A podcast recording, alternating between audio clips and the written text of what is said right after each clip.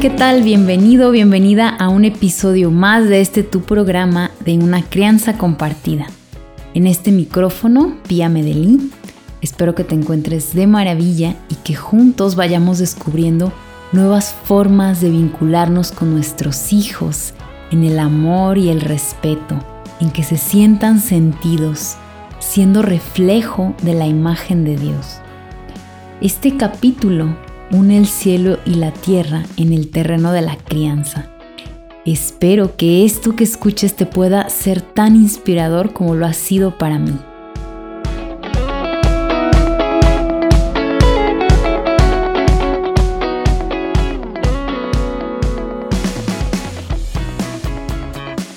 Comienzo con un artículo que llegó por medio de un enamorado de Dios y admirador de la lactancia materna, de mi amigo y compadre Rafa Piña. También es parte de Juan Diego Network. Él participa en el podcast de Tómatelo a la ligera. Te invito a escucharlo para que conozcas más acerca de nuestra fe. Te comparto algunas líneas de este artículo que me dejó muy conmovida. Su nombre es Una imagen de la comunión de Teresa Zoe Williams. Algunos de nuestros mejores recuerdos han sucedido alrededor de una mesa. Fiestas de cumpleaños, comidas de días festivos, cenas con amigos y familia, en casa o en un restaurante. La comida es esencial para nuestra parte corporal, pero compartir la comida es parte esencial de nuestra vida emocional. Sabemos que compartirla es parte de nosotros porque estamos hechos para estar en comunión. Desde el principio, Dios dijo que no era bueno que el hombre estuviera solo y nos puso en comunión unos con otros. Jesús no ignora esto cuando instituye la Eucaristía, mientras compartía la cena. El rol principal del alimento o una comida en comunión habla de la necesidad de tener nuestras partes física, emocional y espiritual cubiertas al mismo tiempo, unidas. La Eucaristía es, por supuesto, la fuente y cumbre de la vida cristiana, pero todas las demás comidas compartidas nos hacen estar en comunión unos con otros. La Eucaristía es la gran cena del Señor una anticipación a la celebración de las bodas del Cordero en la Jerusalén celestial. La Eucaristía, también llamada la Santa Comunión, porque por medio de este sacramento nos hace partícipes de su cuerpo y sangre para formar un solo cuerpo, hacernos uno con Cristo. Por lo que estar en comunión es esencial para la vida del cristiano ya que es una expresión tangible del llamado al servicio, al amor y a la unidad. El Papa Francisco, en dos ocasiones, mientras varios bebés eran bautizados en la capilla sixtina, animó a las madres a que amamantaran a sus bebés en el momento en el que ellos se los pidieran. Y en otra ocasión, también alentando a las madres a que los amamantaran a libre demanda, lo puso como ejemplo, así como María lactó a Jesús. En este signo de la lactancia, o sea, cuando una mamá ofrece el alimento que emana de sus senos a su bebé, la podemos ver como una imagen de la Eucaristía. Una madre entrega su cuerpo para alimentar a su hijo, así como Cristo entrega su cuerpo para salvarnos y alimentarnos. No debemos olvidar que Cristo fue despojado de su ropa mientras llevaba a cabo este acto de salvación. Fue colocado desnudo ante el mundo. También una madre se desnuda por el bien de su bebé. Es un inmenso acto de humildad. No debería de existir la vergüenza o la culpa por exponerse desnudo de esta forma en ninguno de estos actos y nadie externo debería de señalarlo con vergüenza. Nos comparte la escritora que es aún más especial aquellas que lo hacen sin cubrirse, el lactar, no deberían de llenar, nos deberían de llenar con inmensa alegría porque el signo es más evidente aún. Una madre lactando es una imagen de la Eucaristía y una imagen de la Iglesia. Cristo envía a la Iglesia al mundo para compartir la buena nueva y las madres que amamantan son la imagen de la entrega de amor de Cristo en el mundo. Nos debemos regocijar cuando vemos esta imagen, así como Cristo le dio a la Madre Iglesia un lugar destacado para tener una cercana relación con Él, así debemos dar la bienvenida, alentar y sostener a las madres que amamantan, darles un lugar prominente, importante, sobresaliente entre nosotros. Este artículo ha dejado huella en mí, ya que he experimentado esta entrega de amor con mis dos hijos y el hecho de que la lactancia sea exaltada y comparada con la imagen eucarística se convierte para mí y para todas las mujeres que hemos lactado una unión de amor junto a la de Cristo. Cómo cada vez que alimentamos a nuestros hijos somos parte de ese acto inmenso de amor.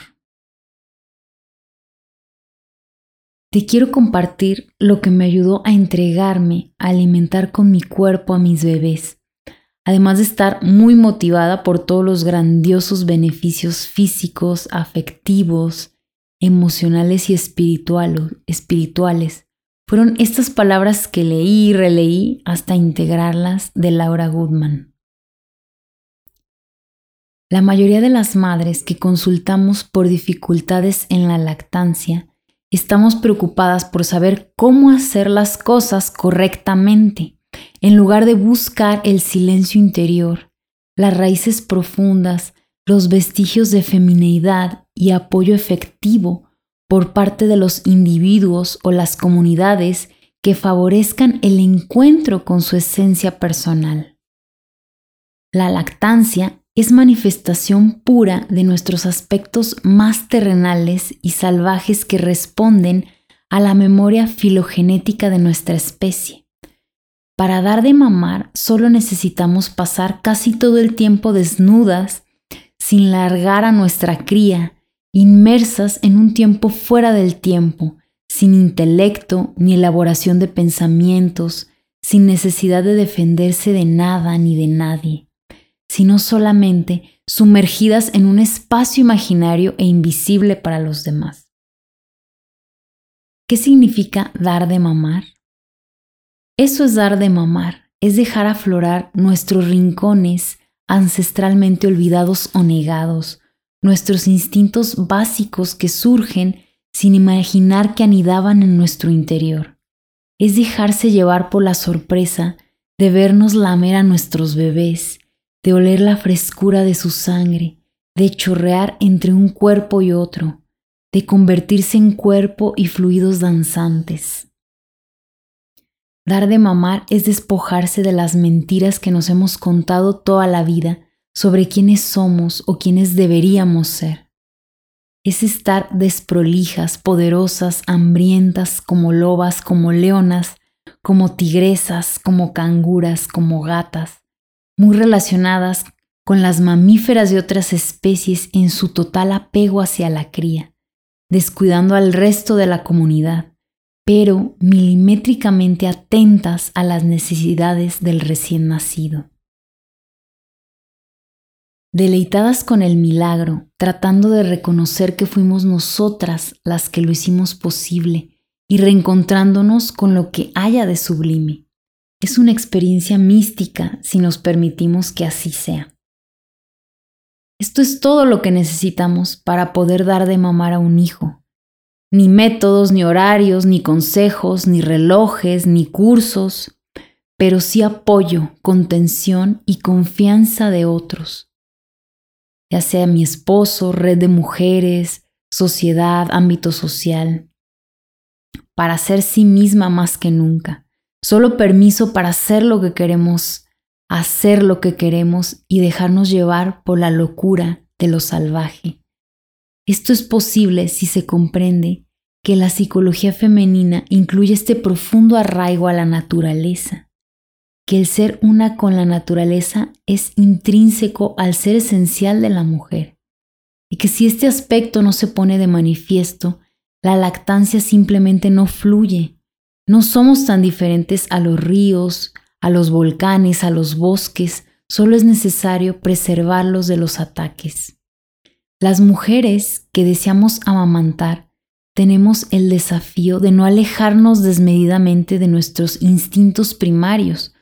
Lamentablemente solemos razonar y leer muchos libros y de esta manera perdemos el eje entre tantos consejos supuestamente profesionales.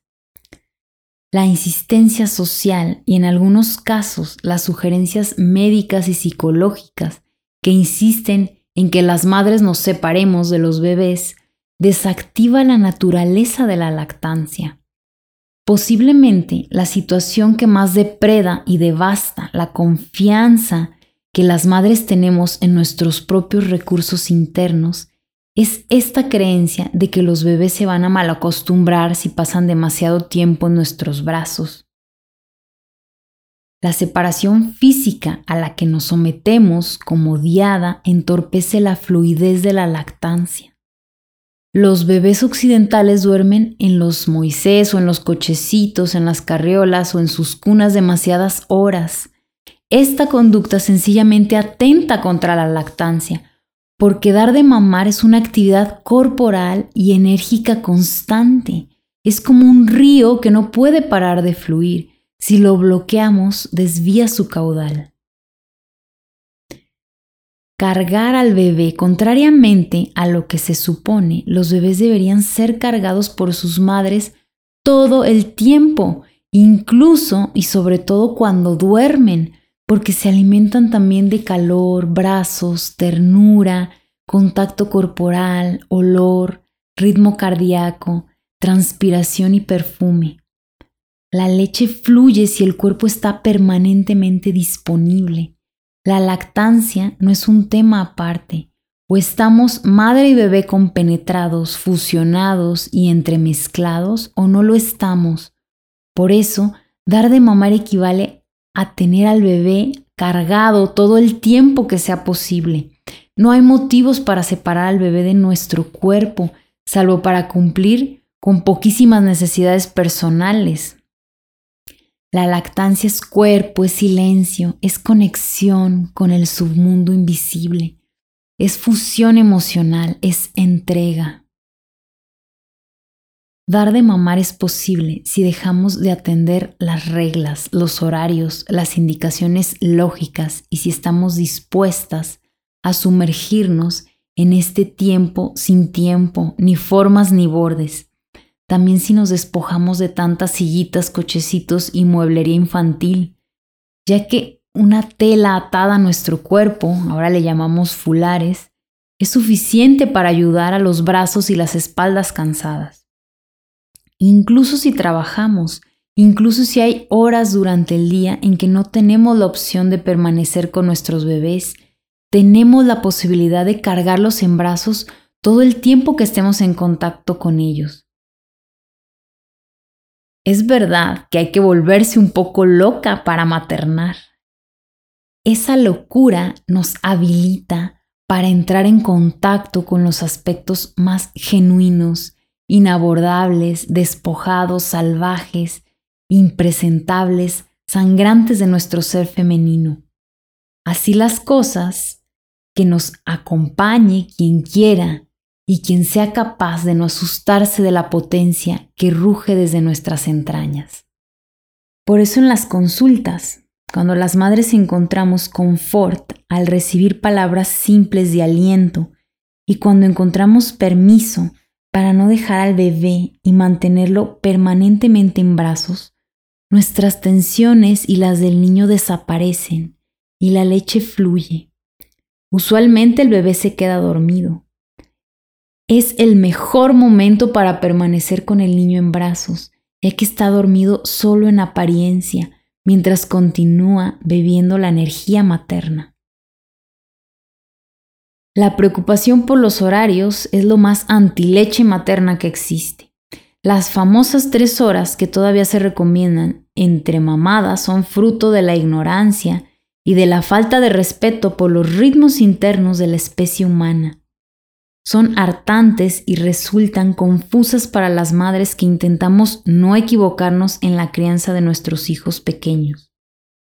El mundo occidental está repleto de opinólogos con diploma que sofocan la esencia femenina que puja por aparecer en un hecho tan mágico y simple como la leche que chorrea de nuestros pechos. Otra actitud antileche suele estar presente en la absurda idea de que el bebé se va a acostumbrar. Cualquier otra especie de mamíferos moriría de risa y también de muerte si lo que el recién nacido reclama para su subsistencia le fuera negado. Los seres humanos somos bastante menos inteligentes de lo que creemos, pretendiendo negar las leyes de la naturaleza y complicando la existencia. Dar de mamar a nuestros bebés es ecológico en su sentido más amplio, es volver a ser lo que somos, es nuestra salvación, es un punto de partida y de encuentro con nosotras mismas. Es despojarnos de cultura y atragantarnos de naturaleza. Es ingresar a nuestros niños en un mundo de colores, ritmo, aromas, olores, sangre y fuego, y bailar con ellos la danza de la vida. Toda mujer tiene leche en sus pechos, todas podemos lactar y ser parte de esta entrega de amor. Esto es una decisión y lo demás es organizarlo para que se dé. La mayor dificultad no es la técnica, sino esta sombra que emerge recién nos convertimos en madres. Es por eso que insisto mucho en entender nuestra propia sombra, para que no nos tome de sorpresa la intensidad emocional, nuestras actualizaciones infantiles, nuestros miedos, que emerge junto con nuestra sombra, sino que aprovechemos todos estos movimientos, crisis, cambios para un crecimiento, para una mirada más amplia y para conocernos mejor a nosotros mismos. Gracias por escucharme. Espero que te haya gustado esta imagen eucarística de la lactancia. Comparte con quien creas que le puede servir. Dale seguir este programa para que los episodios te aparezcan de forma automática. No olvides seguirme en mis redes pia.medellín. Pido a Dios para que sea reflejo de su amor con tus hijos. Te mando un cálido abrazo y hasta la próxima.